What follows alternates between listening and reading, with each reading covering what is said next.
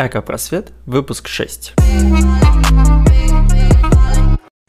Сперматозоиды отравили конкурентов, чтобы добраться до яйцеклетки. Эти безжалостные сволочи способны творить поистине страшные вещи. Гражданскую войну на уровне сперматогенеза описали исследователи из Института молекулярной генетики Макса Планка.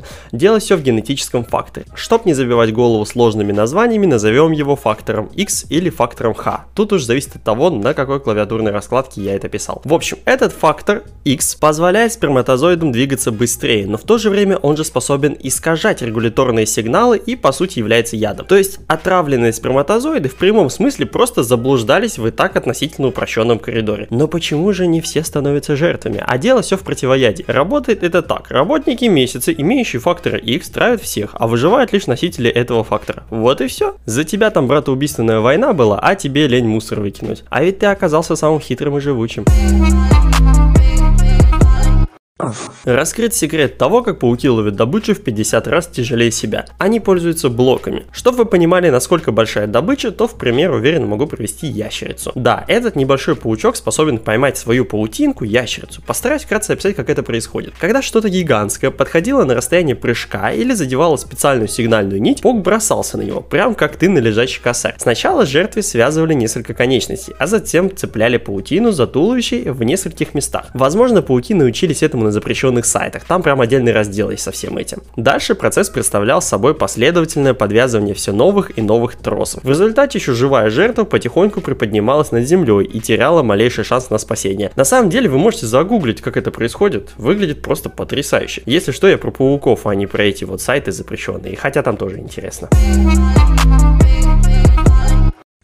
Виноград оказался защитником кожи от ультрафиолета. Пока ты не успел намазаться им вдоль и поперек, лишив все семейство полезного десерта, услышь и пойми, что работает он при употреблении внутрь. Плоды винограда богаты полифенолами, включая катехин и другие флавоноиды, элаговую кислоту и прочие дубильные вещества, а также resveratrol. И все сразу стало понятно, правда? В общем, не буду тебя мучить столь сложными названиями, ибо я сам их произнес лишь на четвертой попытке. Суть в том, что ранее сказанные вещества имеют противовоспалительное и противоопухолевое действие, и даже опытным путем доказали, что виноград очень хороший помощник при сдерживании воспаления и ремонта ДНК. Я считаю, что это очень полезная новость, особенно в феврале. Россия приостановила разработку ракеты для полета на Луну. Как жаль, как жаль, а я только-только освободил выходные для Луны.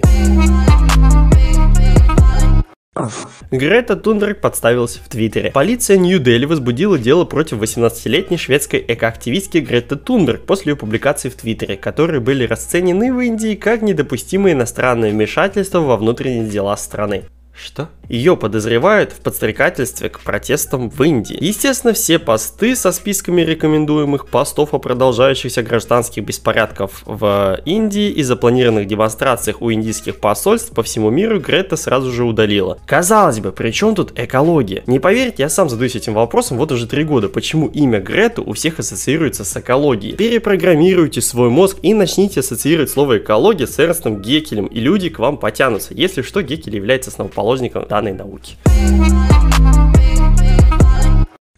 Следующая новость не для слабонервных. Ученые связали глобальное потепление с появлением COVID-19. Продолжаем отучаться от боязни глобального потепления. Честно, я не знаю, что это за ученые из Америки и Европы, но они яро утверждают в журнале Science of the Total Environment, как-то так, что изменение климата повлияло на фауну Китая. В связи с этим на территории этой страны появилось большое количество летучих мышей, являющихся переносчиками вирусов. Конечно, поспорить с этим сложно, но come on, блин, вы серьезно? Может быть у нас еще пожар пожары постоянные из-за чипирования и движения Нибиру?